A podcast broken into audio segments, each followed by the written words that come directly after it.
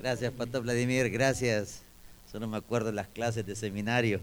¿Cómo no acordarme tu rostro? Fíjense, hermano, de que una de las cosas más importantes en cuanto al ministerio de la palabra es eh, cada día aprendemos algo.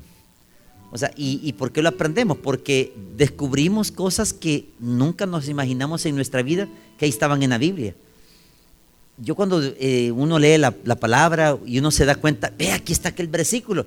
Sí, siempre estuvo.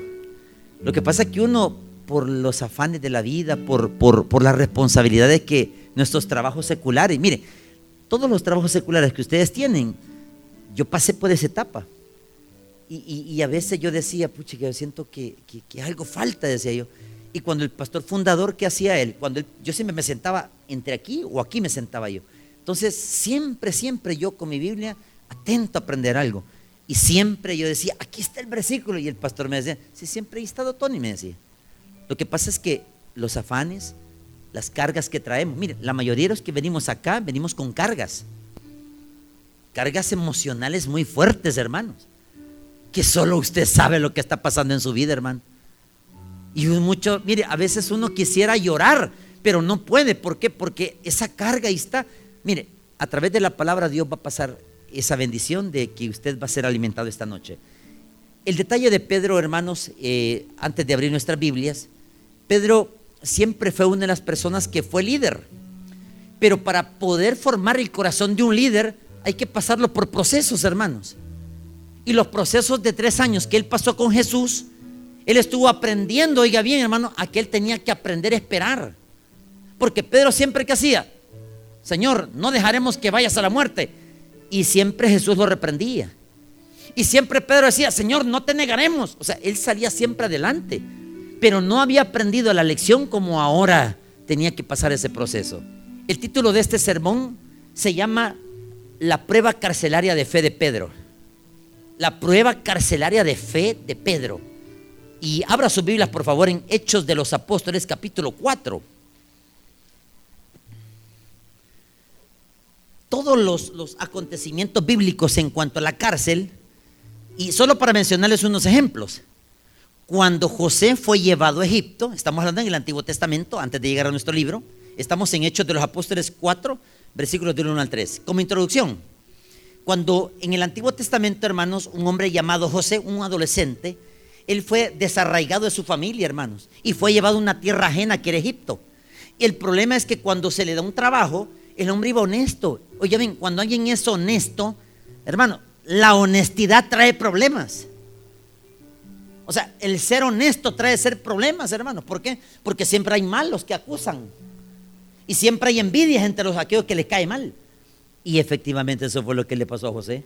Él estaba diciendo la verdad. Y fue preso, ¿verdad, hermano? La Biblia no dice cuántos años estuvo preso, pero estuvo preso. Otro ejemplo bíblico de los que estuvieron presos, ¿quién fue? Jeremías. Jeremías Dios lo había llamado al ministerio para qué, hermano? Para declararle al rey Sedequías, atención, al rey Sedequías, decirle la verdad que se rindiera ante Nabucodonosor. Pero ¿qué hizo Jeremías? Él fue víctima de un grupo de príncipes de Judá, el sacerdote Hilcías y el mismo Sedequías mandan ordenar lo que lo pongan preso. O sea, ya van dos. El otro, hermanos, cuando es arrestado Jesús, en el Nuevo Testamento Jesús, hermanos, él, mire, si usted sabe lo que es la sensación de que lo arresten, hermano, es de lo más doloroso y más terrible, hermano. Y Jesús sabe qué hizo. Él dice, ¿a quién buscáis ustedes? Y todos con antorchas y palos así. A un tal Jesús os digo que yo soy. Y todos cayeron a tierra, dice. Mateo así lo expresa. Y dice que se levantan del suelo, dice. Y Jesús vuelve a preguntar, ¿a quién buscáis? A Jesús de Nazareno os he dicho que yo soy. Y otra vez caen en tierra. Hermano. La pregunta es, ¿qué hizo Jesús? Nada. Si él, no, él era inocente, hermano. ¿Y sabe qué hizo? Se dejó arrestar. Le pusieron cadenas y grillos. Y lo iban golpeando, golpeando, hasta llevarlo hasta la cruz. Él nunca se opuso, hermano.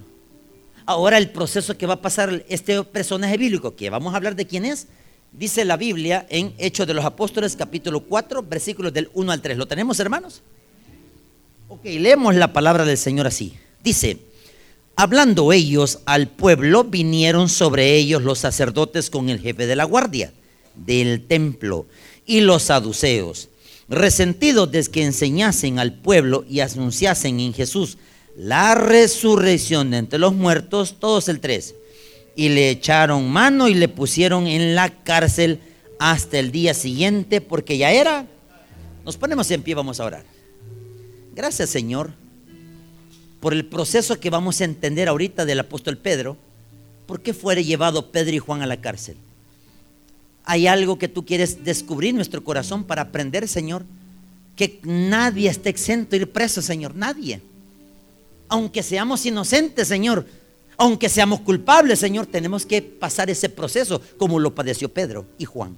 Gracias te damos, Señor, por las bendiciones que nos das de tener esta libertad. Gracias, Señor, por tener esta garantía, Señor, que estamos con una vida ordenada, Señor. Y no queremos caer en un desorden a través, Señor, de una prisión, Señor. Te damos gracias, Señor, en el nombre de Jesús. Amén y amén. Pueden tomar asiento, por favor. A manera de introducción, hermanos, nadie, oye bien, de los que estamos aquí, desde el que está tocando el piano hasta mi hermanita y toda la población de Cojute, nadie está exento de ir preso. Pero es que yo no llevo una vida desordenada, es que nadie está exento de ir preso. Le voy a explicar cómo un inocente puede ir preso. Usted va en su carro y de repente alguien se le atravesó y lo atropelló. Y puede hacer que usted lo haya matado o lo haya dejado lesionado. La pregunta es, ¿lo quería hacer usted eso, hermano? Eso se llaman delitos culposos. ¿Qué son delitos culposos? que usted no lo hizo con intención. Pero, ¿qué le dicen las autoridades? Lo vamos a llevar a las Bartolinas para mientras investiguemos. Y ni modo. Ponga las manitas, hermanos. Y se las ponen. Más si es mujer o es hombre. Mire, cuando el policía solo, solo sacar esos dos adornos de anillos, hermano. Y uno cuando los mira así, hermano, el corazón le acelera a uno. Yo recuerdo cuando me llevaron a mí, Cabal, en el trabajo estaba yo, de repente el policía, el, vigilante, el policía le así, allá está, le dijo. Y yo así, uy, dije yo, el corazón le acelera demasiado fuerte. Y no me quisieran que en otra puerta, ahí estaba el otro agente. Me dice, nos vamos, pastor. Y yo, ¿me van a poner las esposas? Sí, es necesario porque usted cometió un delito, un homicidio culposo. Pero es que me da pena, es que aquí no es que dele pena, es que tiene que responder usted por lo que hizo le ponen esos adornitos, hermano, como que es árbol de Navidad, hermano, y lo llevan. ¿Y sabe qué es la otra etapa dolorosa de una persona? Que lo ponen ante los medios así, ¿ve?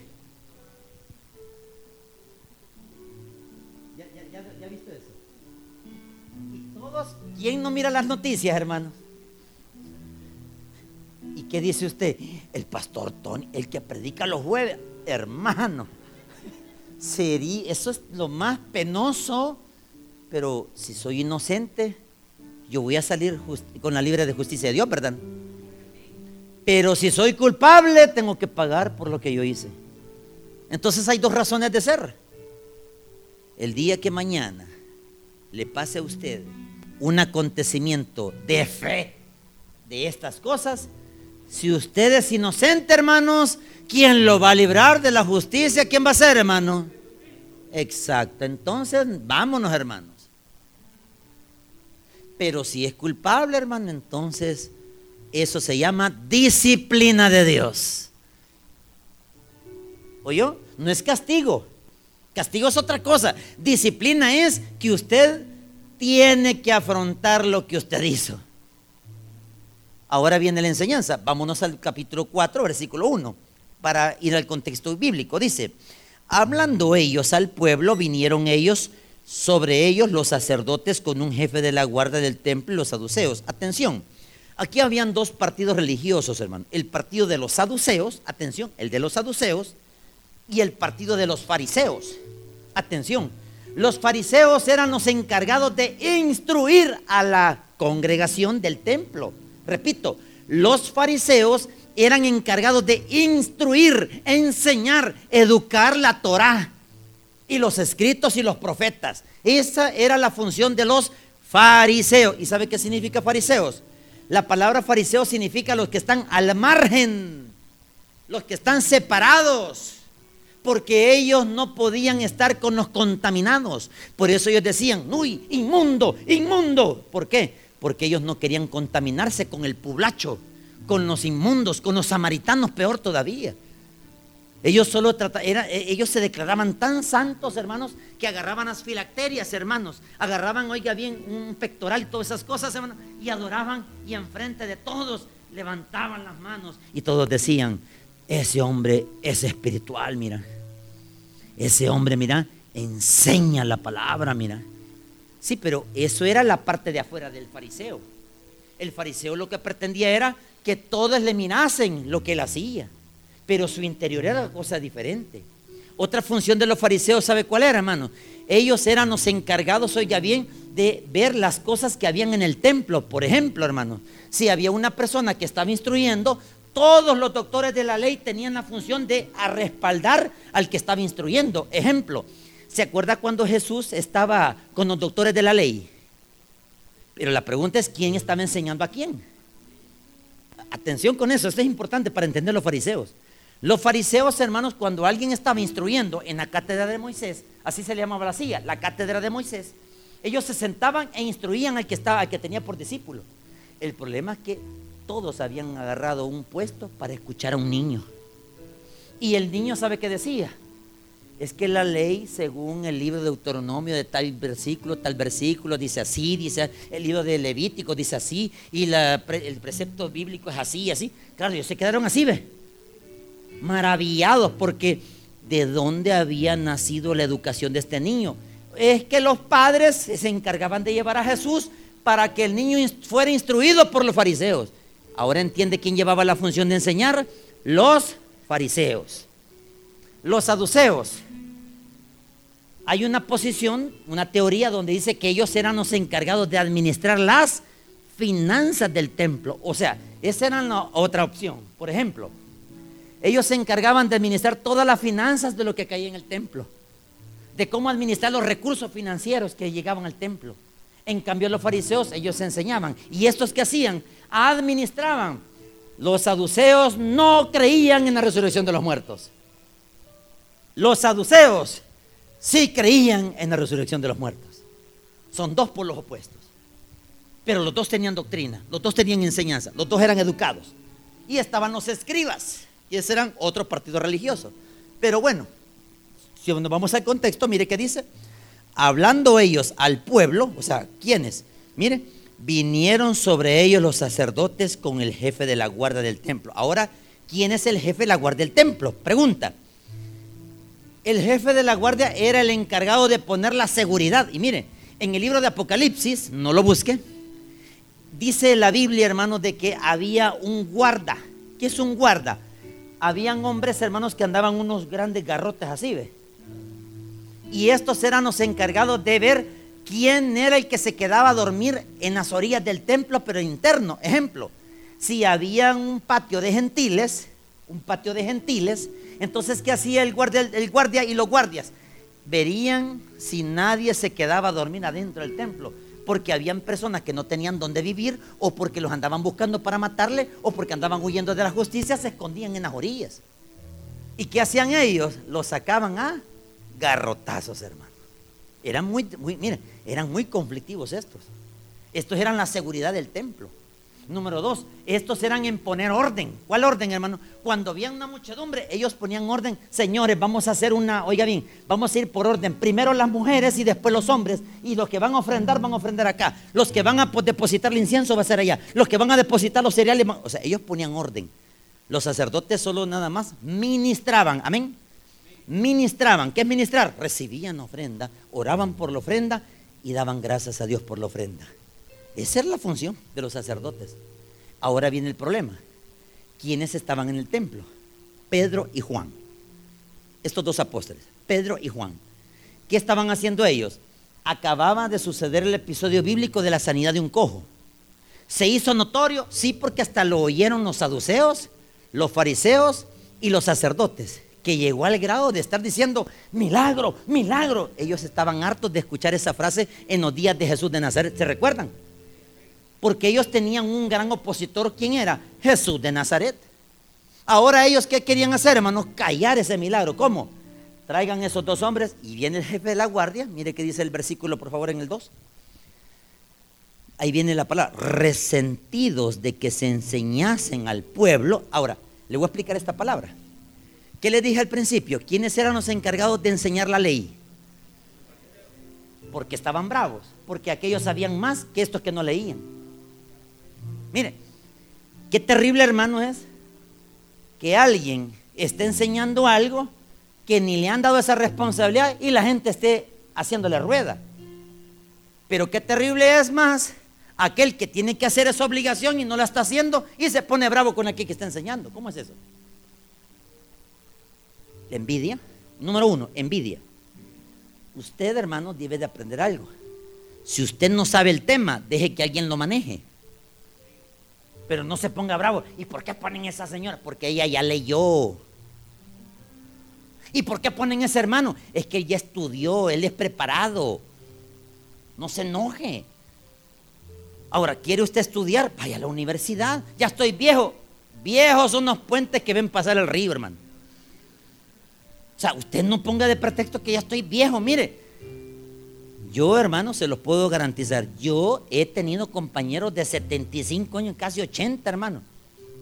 Y cuando em, empezamos a defender la tesis, el anciano, el, señor dormido estaba. Y pasamos. Y me dice, ya, ya, ya estuvo la defensa, ya estuvo, ya pasamos. Gloria a Dios, decía él. Pero qué chistoso es, hermano. Mire, lo que le quiero enseñar es esto. No se enoje cuando Dios no lo llama.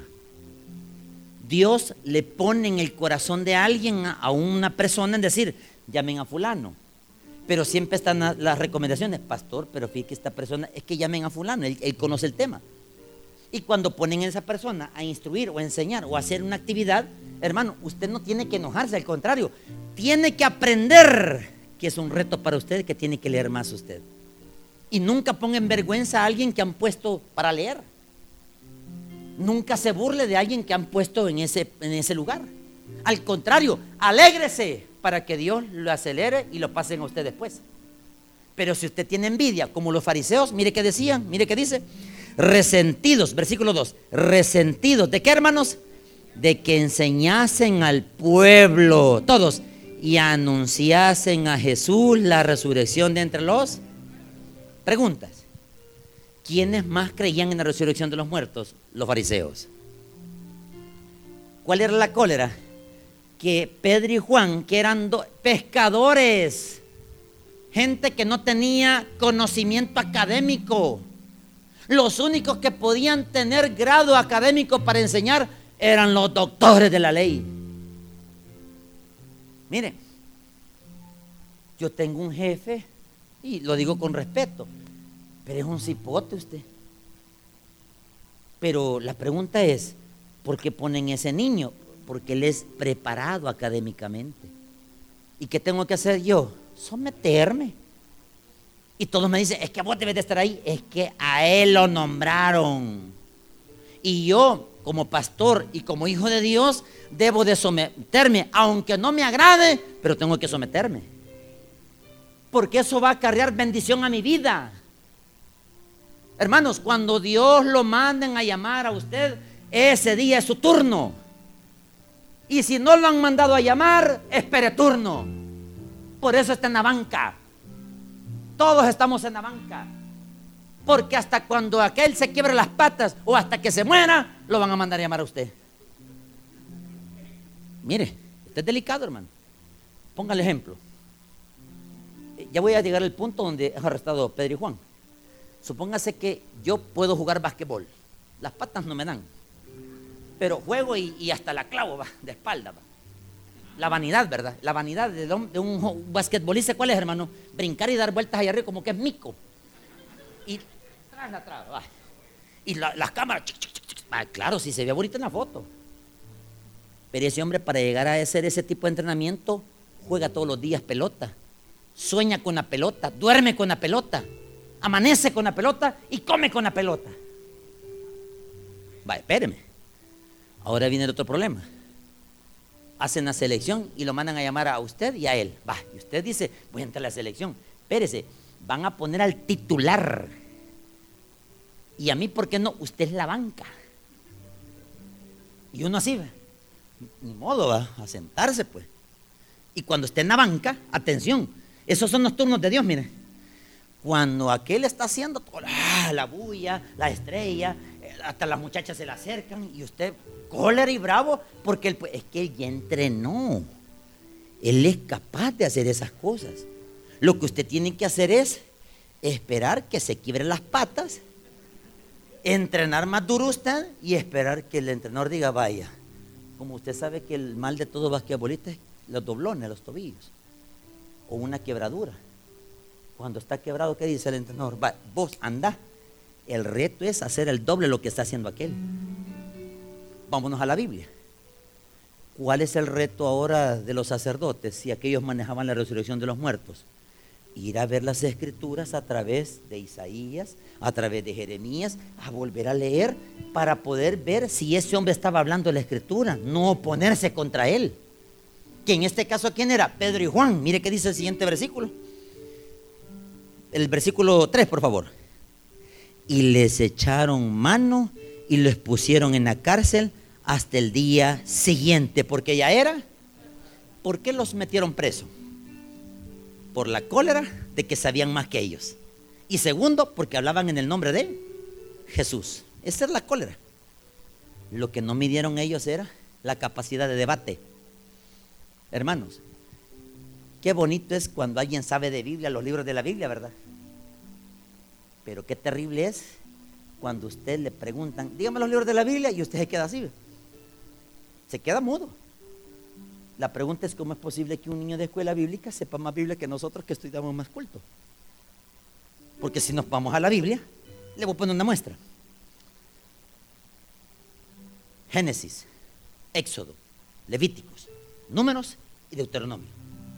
Josué, Jueces, Ruth, primer libro de Samuel, segundo libro de Samuel, primer libro de Reyes, segundo libro de Reyes, primer libro de Crónicas, segundo libro de Crónicas, Estras, Nehemías y Esther.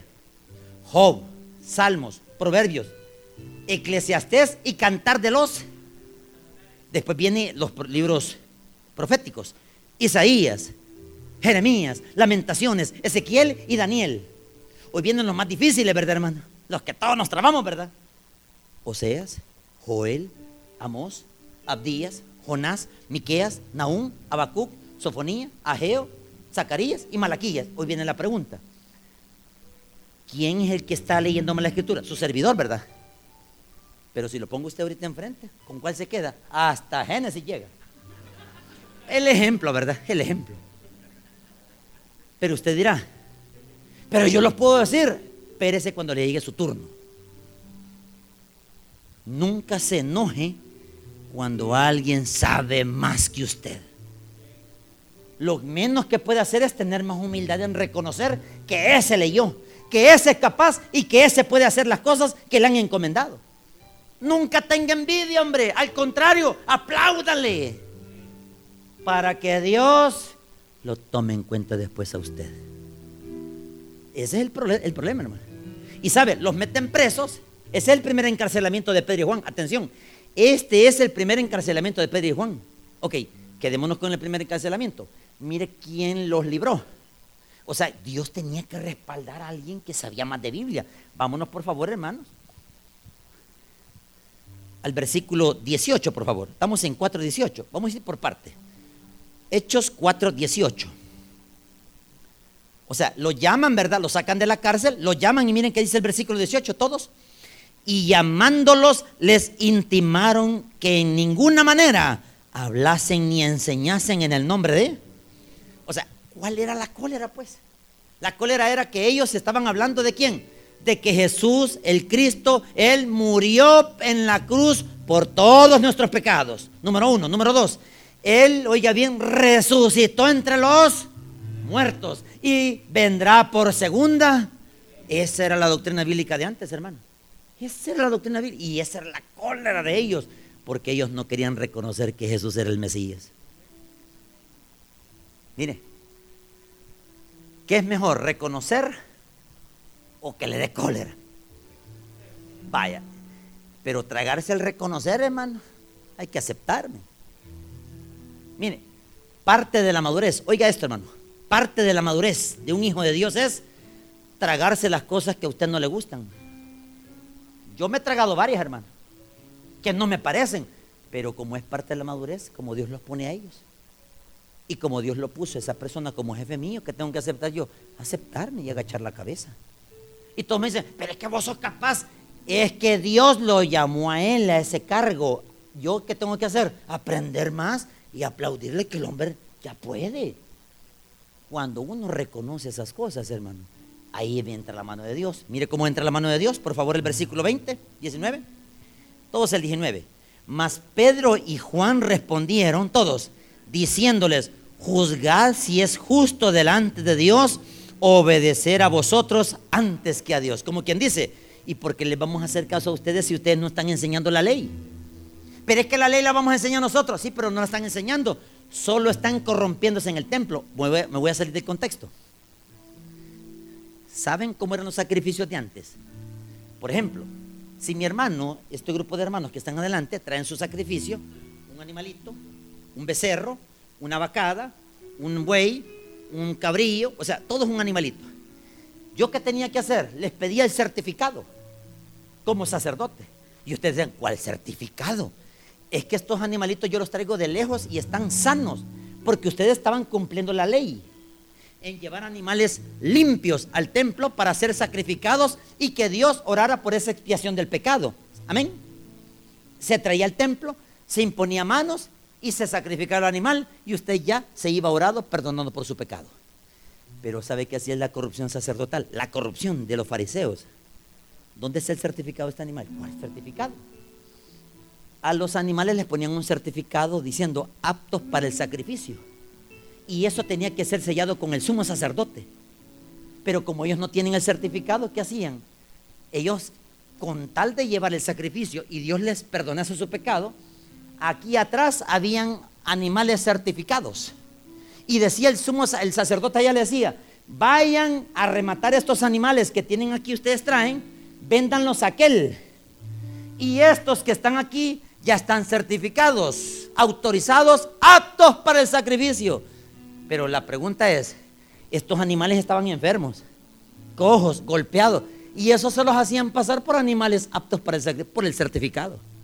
¿Qué hacían? Lo compraban, lo llevaban, ¿y qué decía el sacerdote corrupto acá? ¿Qué decía él? Este sí es apto porque está el certificado. Si el animal, un ejemplo de cantidad, no estoy diciendo que así valía. Supóngase que los animales que ellos traían para el sacrificio eran animales de 100 dólares. O sea, bonitos, gorditos, aptos para llevarlos al sacrificio. Pero aquellos valían 20 dólares, enfermos, arruinados. ¿Y saben cuánto les ponían precio los sacerdotes? Le ponían a 200 dólares.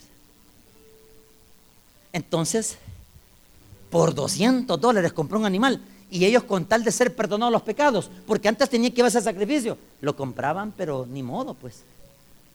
Miren cómo era el robo, el hurto. Engañar con un certificado. ¿A quién le quedaba todo ese dinero? Al sumo sacerdote. Ahora entiende por qué Jesús volcó las mesas, soltó las palomas, soltó los animalitos. ¿Sabe por qué? Porque habían convertido la casa de Dios en cueva de... Por esa corrupción.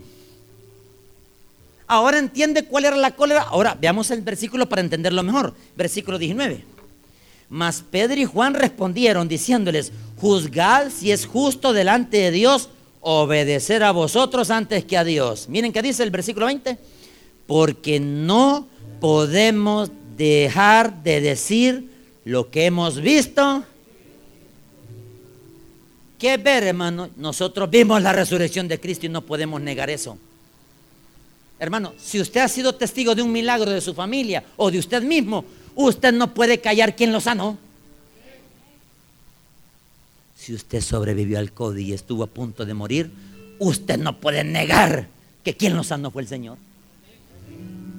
Hermanos, aunque hayamos perdido seres queridos, pero hemos aceptado la soberanía de Dios, debemos de reconocer que Dios hizo la sanidad en el familiar. ¿Por qué, hermanos? Porque solo así aprendemos a madurar, hermano. La madurez sabe cómo se aprende, hermanos. Aceptar las cosas buenas y malas, hermano. Nunca nos enojemos con Dios por las cosas que pasan. Si este día le fue mal a usted en el trabajo, en los estudios, lo, poncharon en el examen, mire, hay que se lo quiebren, hombre. Si todo no hay otro examen, ah, se lo volvieron a quebrar, pase el siguiente año, hombre. Mire, yo me tardé 20 años para tener, en mayo me dan mi título universitario y colgado lo voy a tener, hermano. Pero lo saqué. ¿Y lo va a ejercer? No, fíjese. Tal vez, tal vez, que usted esté en un lío y me voy a meter en su, lío. ¿Verdad? Que esté preso, ¿verdad? Hermano, ¿qué está haciendo aquí? Usted no tiene que estar. No, de usted es de jueves, ¿verdad? Sí, pastor, soy de jueves. ¿Y qué le pasó? Maté una gallina. Hermanos, a lo que yo voy es esto. Dios estaba preparando el corazón de estos dos apóstoles para decir la verdad de lo que habían visto y oído. Ahora ellos estaban con un reto, el miedo. Hermanos, el miedo de decir lo que había pasado con Jesús, ellos no podían callarlo. Pero Pedro y Juan tenían miedo, hermano. Mire, todos tenemos miedo, hermano. ¿Es malo tener miedo, pastor? No. Es normal que tengamos miedo, hermanos. ¿Y sabe por qué es bueno tener miedo, hermanos? Porque ahí se ve la debilidad que necesitamos a alguien que nos ayude. Por eso es bueno tener miedo. Y si usted puede llorar del miedo, pues llore, hermanos. Yo ya he llorado. Yo ya he llorado por miedo. Miedo a morir, ya he llorado. Miedo de perder las cosas, ya las he perdido y las he llorado. Miedo de que ha pasado algo con mis hijas en el hospital o mi esposa en el hospital, yo ya he llorado. ¿Por qué? Porque eso es bueno, hermanos. Las lágrimas descarga el corazón, hermanos. Y sabe que hace Dios, hermanos, le da el bálsamo al corazón y Él es el único quien puede rehabilitar ese dolor. Por eso nosotros, hermanos, es bueno tener miedo. Así que cuando usted tenga miedo, usted dígale, Señor, yo voy a ir en su nombre, Señor. Ahí viene la policía. Y vienen para acá. Señor Jesús, dame palabra. Y el policía dice, ¿me puede dar la hora, hermana? Ay. Y usted del miedo se asustó. Solo porque preguntarle la hora fueron, hermano. ¿Y usted cree que venían por usted? Hermanos, cuando enfrente la justicia, atención, acéptela, hermanos. Si usted no es culpable, Dios lo va a sacar. Pero si usted anda en algo, hermano, diga la verdad mejor. Diga la verdad. Porque le voy a poner un ejemplo. Cuando a mí me, pusieron ante las cámaras, me pusieron así el pastor siempre me decía, el fundador, decí la verdad. Y me acordé de esa frase. Y el de, Cuatro Visión, ¿y usted fue el que atropelló al niño? Sí, yo lo atropellé. Ya no me preguntaron nada. ¿Y usted mató en el carro al niño? Sí. ¿Y usted iba tomado? Sí. Ya, mire, ¿qué, preguntas, ¿qué preguntas iban a hacer más? Ya no, porque dije la verdad. Y, los hombres, ¿qué le vas a preguntar? Preguntarle si, es del tabernáculo. ¿Y usted es del tabernáculo? Sí, soy del tabernáculo. Y, y entonces, pues, hasta que llegó el fiscal y dijo, no, no, no, no, no, por favor, este es un show, por favor, por favor quiten la esposa de Tony, Tony venía para acá, me O sea, bien se ve, hermanos, cuando es algo real. El problema es, hermanos, cuando alguien lo va a atacar, deje que lo ataquen, hermanos. Si es cierto, entonces usted va a pagar. Pero si no es cierto, ¿quién va a ser su sol de justicia? Ahora la pregunta es, ¿y quién le va a pagar el daño emocional? Ya salió en el diario, ya salió en los medios, ya salió que es usted, pero cuando la gente diga, no, fíjate que es, inocente, nadie nos cree, ¿verdad, hermano? Pero si somos culpables, hermanos, es bueno que pasen estas cosas. Se lo digo, hermanos, porque la autoridad de Dios, ¿cuál es, hermano? Dios dice que cada hijo de Dios enfrente a las autoridades. Mire, Jesús lo enfrentó, hermanos. ¿Y sabe qué hizo Jesús? Le preguntó Poncio Pilatos, ¿eres tú el rey de los judíos? ¿Qué cree que le dijo Jesús? Lo dices porque tú lo crees o te lo han dicho. Bye. No supo contestar este hombre. No hay ninguna culpabilidad en este hombre y lo voy a soltar. ¿Y sabe qué decía la muchedumbre? Crucifíquenlo, porque ya habían sido financiados. Por esa razón, hermano, Jesús sabe muy bien que Pedro y Juan tenían que pasar ese proceso. Y miren qué sucedió, hermano. Versículos, por favor, hermanos. en el 29, por 23, por favor, quiero ver, permítame. 23, todo qué dice, hermano. Y puestos que, ¿qué dice, hermano? En libertad vinieron a los suyos y contaron todo lo que los principales sacerdotes y los ancianos les sabían. Vaya, hay chance de defenderse. Ahí está la respuesta. Mire, ¿quiénes saben qué significa homónimos? Ya saben qué significa homónimos. Ejemplo. Mi nombre, Jesús Antonio Domínguez Campo. Hay dos en Morazán, uno en La Unión, uno en Santana, cuatro aquí en la zona de lo que es este Metapán. Cuatro Jesús Antonio Domínguez así se llaman. Y un día vengo yo, hermanos, fui a solicitar mis antecedentes penales. Y de repente, hermano, me dice el de la, del ¿cómo se llama usted? Me dijo, Jesús Antonio Miguel Campo. ¿Qué es usted, pastor? Agárrenlo, dijo. ¡Ey! ¡Ey! Mire, así dijo, agarren. Y salen los custodios, unos grandes hombres así con unos palos. Uy, uy, uy, uy, uy, soy pastor, le dije, tranquilo, le dije yo. Y me agarraron los dos hombres así. Me llevaron y me sentaron. Ey, ey, ¿qué les pasa? Es que usted tiene orden de captura por cuatro homicidios. ¿Cómo? Ey, ey, no, hombre, calmate, si soy pastor, le dije yo. Mejor todavía, me dijo. Llamen los medios. Espérese. Uy, dije yo, hoy sí me, y a todo esto, yo solo mis antecedentes, era, hermano. Hasta que llegó una compañera de la universidad, Tony, y, es que él se llama Jesús Antonio. Ay, quítenle las cosas, por favor. Y ustedes los van a despedir porque están humillando. Él no, él es pastor. Pues sí, pero es, cuatro homicidios pidan los homónimos. Trae su partida, pastor. Ahí llevaba la partida. La llevaba. Y lo verificaron en el sistema. No, usted no es Jesús Antonio. Yo lloré, hermano. De la alegría y de, cólera. Nunca le ha agarrado eso llorando y de cólera. Uno se ríe contento y llorando, ¿verdad? Cuando yo empecé a, a decir, Señor, ¿y por qué me pasó esto? Y sabe que me puse, Señor, para ver si soportabas la prueba. Señor, no me vuelvas a pasar esto, Señor. Yo no puedo estar en esas cosas, Señor. Tú sabes que a mí me da miedo, Señor. Tú sabes que nosotros los pastores debemos de andar lo más recto que se pueda, Señor. Y más ahora, Señor, que me saques este clavo. No me vuelvas a pasar esta... Mira, me dijo. El problema es que cuando uno es inocente, Dios se encarga de poner ángeles en tu camino y ellos te declaran tu inocencia. Eso significa homónimos, porque mi nombre aparece en varios lugares. Cuando usted vaya de viaje, cerciórese que su nombre no esté en varios lugares, hermano. Usted. Ah, le regalaron un pase para Estados Unidos. Vaya primero a solicitar si tiene homónimos, porque en el aeropuerto lo van a agarrar, hermano. Hermano, hay casos por confusión. Usted no tiene que tener miedo. Mire qué sucedió, hermano. Los dejaron en libertad. Amén. ¿Quién respaldó la verdad, hermanos? Dios. Ahora vamos al segundo resto. Vámonos a Hechos capítulo 5, por favor. Ya les habían dicho, no proclamen el nombre de Cristo. Amén. Ya les habían dado la primera orden a los apóstoles. No proclamen a Jesús. Mire que dice Hechos capítulo 5. Versículos, por favor, el 16 y 17. Y el 18. ¿Lo tenemos, hermano? Y aún de las ciudades vecinas, muchos venían a Jerusalén trayendo enfermos, atormentados de espíritus inmundos, y todos eran sanados por mano de Pedro el apóstol y Juan el apóstol. La gente traía a los enfermos y ellos predicaban la palabra y sanaban en el nombre de Jesús. Mire qué dice el siguiente versículo, el 17. Entonces levantándose el sumo sacerdote y todos los que estaban con él, todos, esto es la secta de los saduceos, se llenaron de celos. El 18. Y echaron mano a los apóstoles y los pusieron en donde ahora. Vaya, esta es la segunda visita. Hermanos, cuando alguien es arrestado, yo, ¿quiere mi sugerencia?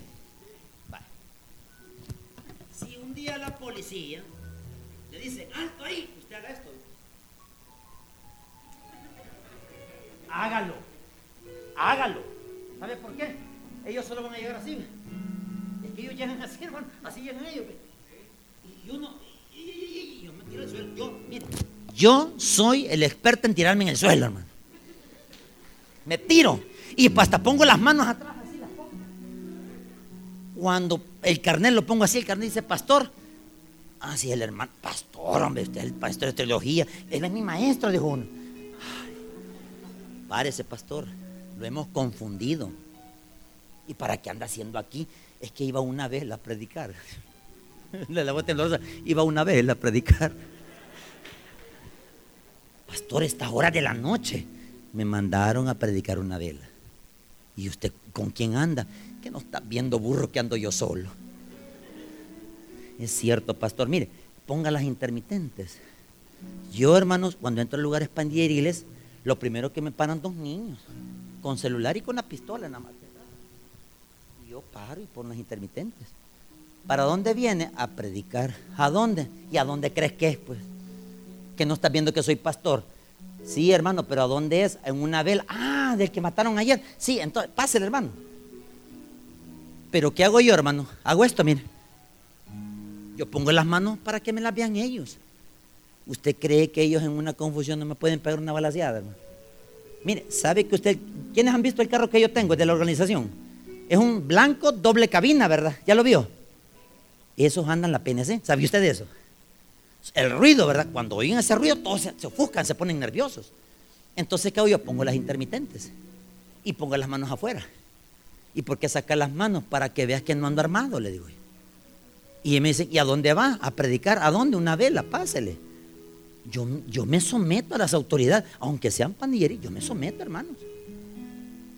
Incluso, hermanos, el día que lo lleven a usted jalado, no le estoy prometiendo que eso va a pasar pero no está exento, ¿verdad, hermano? ¿Qué haría usted si se lo llevan jalado? Gloria a Dios, Señor, aleluya. Gritaría así. Pregunto, mire, supóngase que se equivocan de rostro y lo confunden a usted y se lo llevan jalado. ¿Qué haría? Nada, usted solo sométase a las autoridades. A cárcel de mujeres la vamos a ir a ver. Ella va a estar con una camisa blanca, todo de blanco. hoy vimos las chancletas blancas ahora, ¿verdad? Y Dios le bendiga, pastor. Hermana, ¿cuánto la con? A 30 años, pastor. Dios, hermana. A lo que voy, hermanos, es qué hacer cuando venga la autoridad y lo confundan. No haga nada, hermanos. Mi recomendación como hijo de Dios es, deje que ellos pasen. Miren, cuando derriban las puertas, viera, llevan unas almadas así, unos cañones y le pegan antes de que, no, no, no, no lo vaya a hacer, le voy a abrir la puerta, dígale. Inmediatamente usted, hermanita, solo levante las manos y hágala así. Y póngase algo, ¿verdad? Pues sí, porque no va a andar desnuda. ¿Qué va a hacer? Deje que pasen y van a registrar. Que registren. Al buen pagador no debe nada emprender el que no ande en nada, ¿verdad, hermanos? ¿Vaya? ¿Y qué van a decir? Y ustedes la ¿y cuál casa es esta? La 85. ¿Y cuál casa? La 89. No es esta, hermana, perdónenos. Se van. Bye. Pero usted cómo va a quedar? ¿Ah? Con cólera. No, hermanos. Tiene que decir, Señor, gracias por estos sustos que me pegas.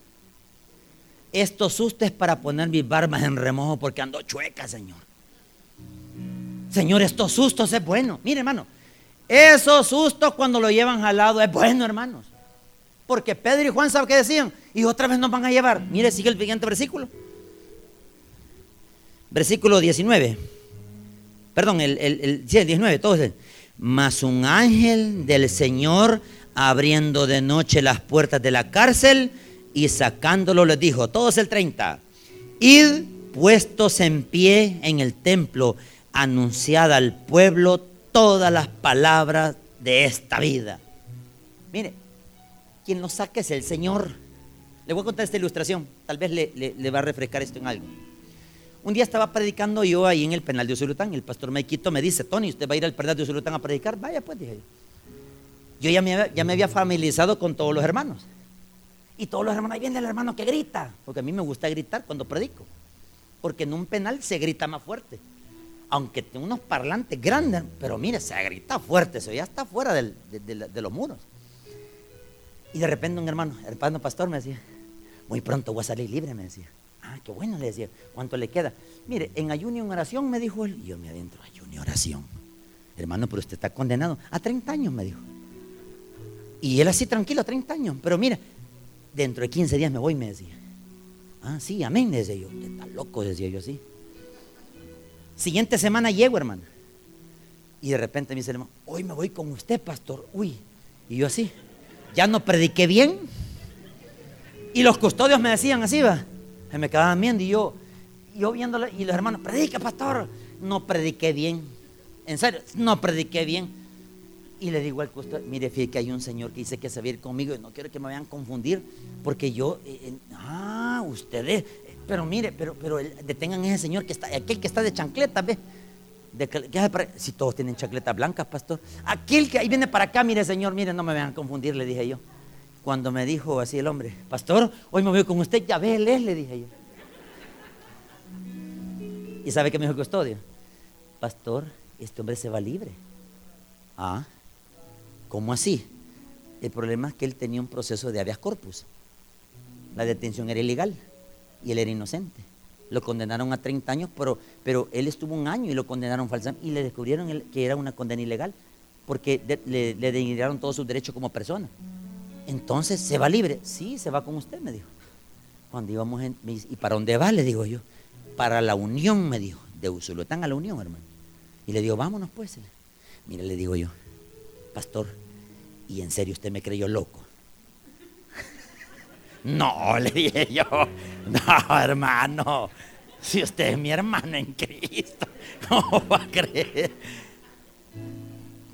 A lo que voy yo, hermano, es Dios lo prueba con esos sustos a uno, ¿verdad, hermanos? Hermanos, cuando vengan esos sustos que lo llevan jalado o que lo confunden o que alguien, hermano, usted dígale, Señor, yo no puedo hacer nada, tengo miedo. Exprésele sus miedos a Dios, hermano. Mire, el único quien conoce el miedo, ¿quién es, hermanos? Pregúntele a Jesucristo si no tuvo miedo de ir a la cruz del Calvario. Si él era un ser humano igual que nosotros, solo que la diferencia es que él era 100%. Esa es la diferencia. ¿Y qué decía Jesús con el miedo? Señor, has de pasar esta copa encima de mí si es tu voluntad. Señor, si es tu voluntad, Señor, esto pase, ni modo. Niños, voy a ir un año, me voy a distanciar, dígale a sus hijos. Mamá, ¿para dónde la llevan? Mire, hay una estrategia para las mamás. Cuando se la quieren llevar, vayan niños todos al pica de la PNC. Suban a todos los niños, hermano. Y estos niños se van conmigo porque nadie los puede cuidar. ¿Y qué dice la autoridad? Dejen a esta mujer que se declare el ISNA y que venga a arreglar este problema aunque usted sea culpable, el INA tiene que arreglar ese problema. ¿Sabe qué dijo Pedro y Juan? El ángel del Señor los libró. ¿Quién es el único quien saca libre a las personas inocentes? Entonces deje que Dios libre por su inocencia. No pague abogados, hermano. Mire, se lo recomiendo. Si usted le. Yo no estoy votando el gremio de abogados. No quiero hacer eso. Mi propósito es deje que la Procuraduría le lleve su defensa. ¿Para qué? Para que no gaste ningún cinco. Porque si usted le paga a un profesional, le va a cobrar una barbaridad de plata. Y todo eso que usted ahorró, trabajó, en un ratito se le va a ir todo ese dinero. Y si está si lo condenan, ¿con qué van a comer sus hijos? Por esa razón, hermano, mire, poner las barbas en remojo porque Pedro y Juan los libró de la cárcel, Señor. Y mire, si esto Dios lo libró de la cárcel, ¿sabe por qué? Porque eran inocentes, ¿verdad, hermanos? Entonces, ¿Dios con quién va a tratar? ¿Con el culpable o con el inocente? Con el inocente.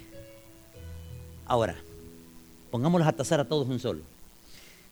Supóngase que usted anda en un rollo ahorita. ¿Sabe qué es el término rollo? Usted sabe qué es. Usted tiene tiempo para hablar de aquí a 15 días, hermanos. Oiga bien lo que le estoy diciendo. Si usted anda en un rollo, prepárese porque lo van a reventar. Entonces, la advertencia cuál es?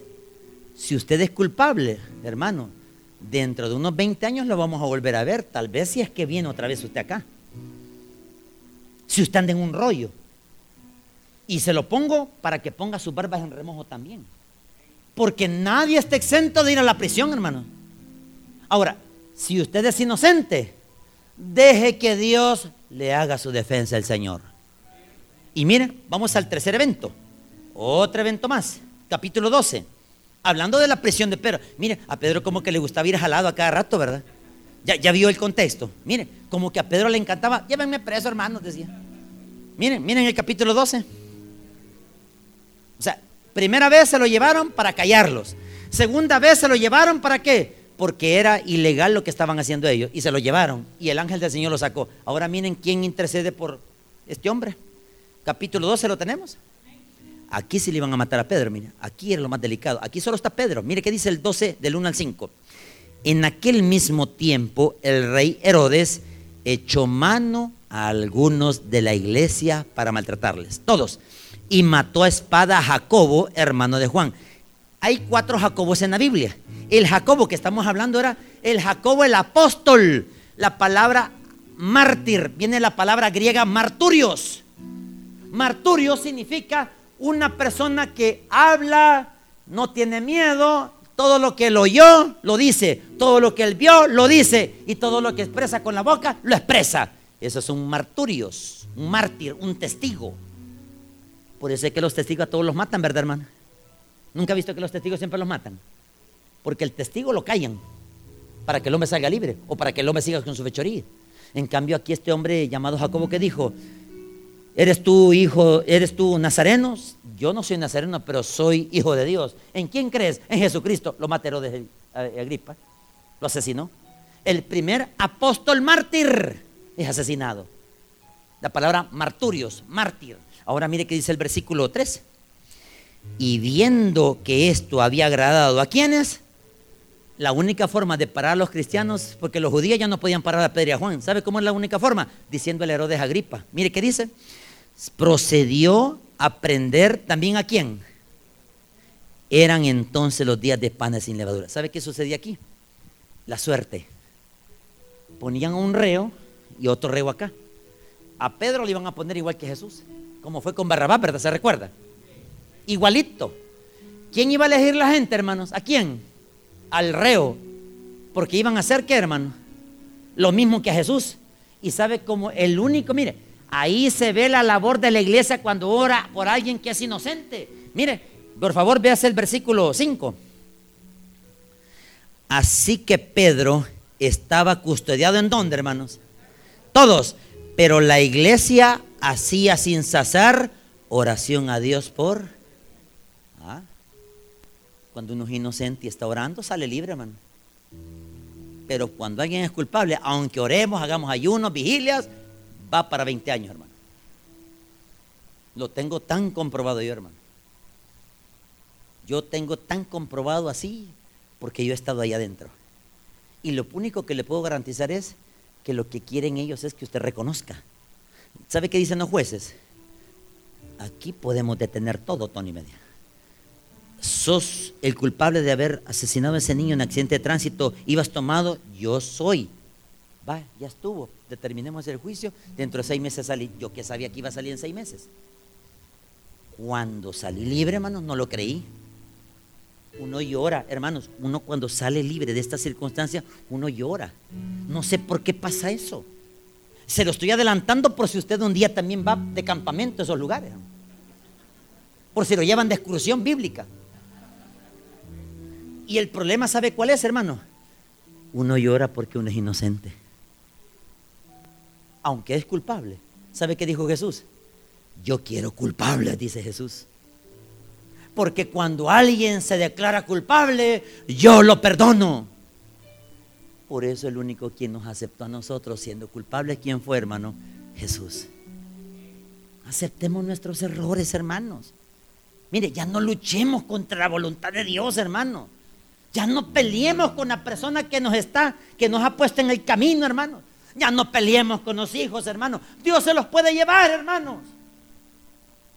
Amemos a nuestros hijos, hermanos. Mire, hay un campamento que ya viene, hermanos. Yo soy producto de campamentos, hermanos.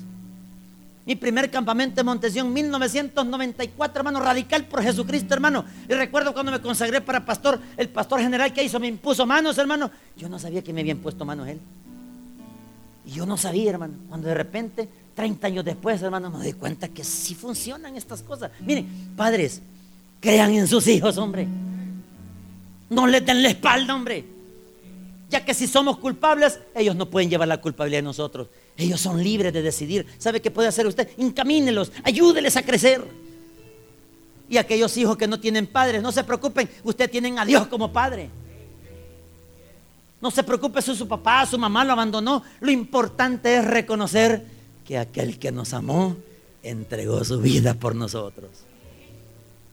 Y para terminar, Pedro al final, hermano, salió libre. ¿Por qué? Mire que dice en el versículo 11, versículo 10 y 11. Estamos en el capítulo 12, versículo 10 y 11. Habiendo pasado la primera y la segunda guardia, llegaron a la puerta de hierro que daba a la ciudad, la cual se les abrió por sí misma.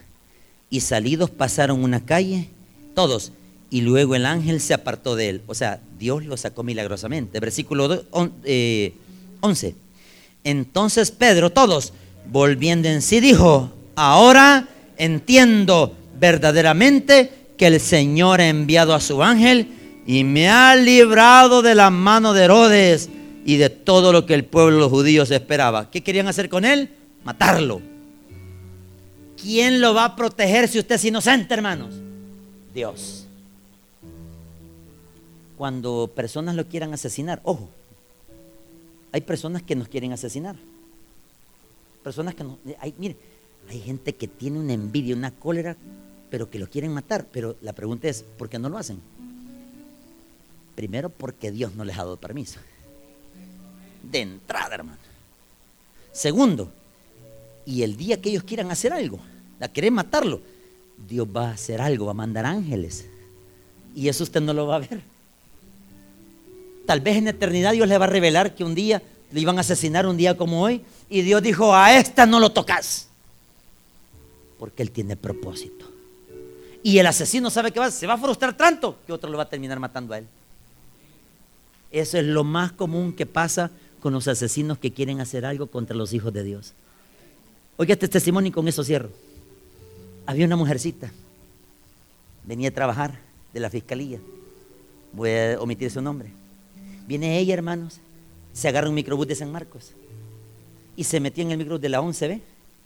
Y de repente se subieron 10 hombres. Se llenó el bus. Cuando de repente vieron que los hombres dijeron, desvía el microbús aquí, les metieron en un matorral, en una calle, sin sentido.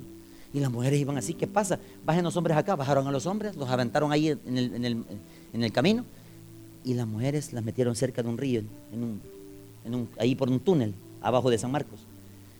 Y los hombres dijeron, violémoslas. Violemos a estas mujeres. Y todos empezaron a quitarse los hinchos y las cremalleras a bajarlas. ¿Y sabe qué dijo una mujer?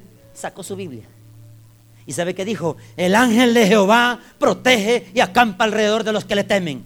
Callen esa mujer. Y el ángel de Jehová protege y protege a sus hijos alrededor. Callen esa mujer.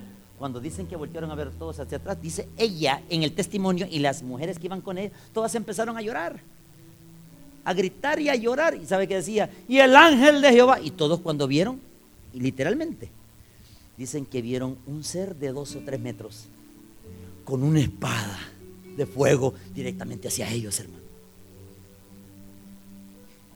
Y las mujeres solo agacharon y vieron el resplandor y todos se abrazaron. Y los hombres se fueron corriendo.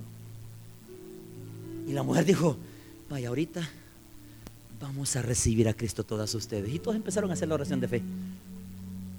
Cuando hicieron una profesión de fe, apareció la policía por allá y dijeron, ¿y qué pasó aquí? Que nos iban a violar. Pero es que no vimos nada, dijeron ellos. Sí que esto es un lugar peligroso y aquí le matan a la gente. Sí, pero vimos un resplandor, dijeron todas. No, dijo, vimos un ser. Usted está loca, le dijeron. ¿Cómo que estoy loca, soy hija de Dios? Es que aquí no hay ni una luz. Ahí, luz, ahí pasa a la carretera, mire. Lo que usted vio fue un resplandor, le dijeron. No, ella vio al ángel de Jehová quien protege a sus hijos de cualquier peligro. Oremos al Señor, hermanos.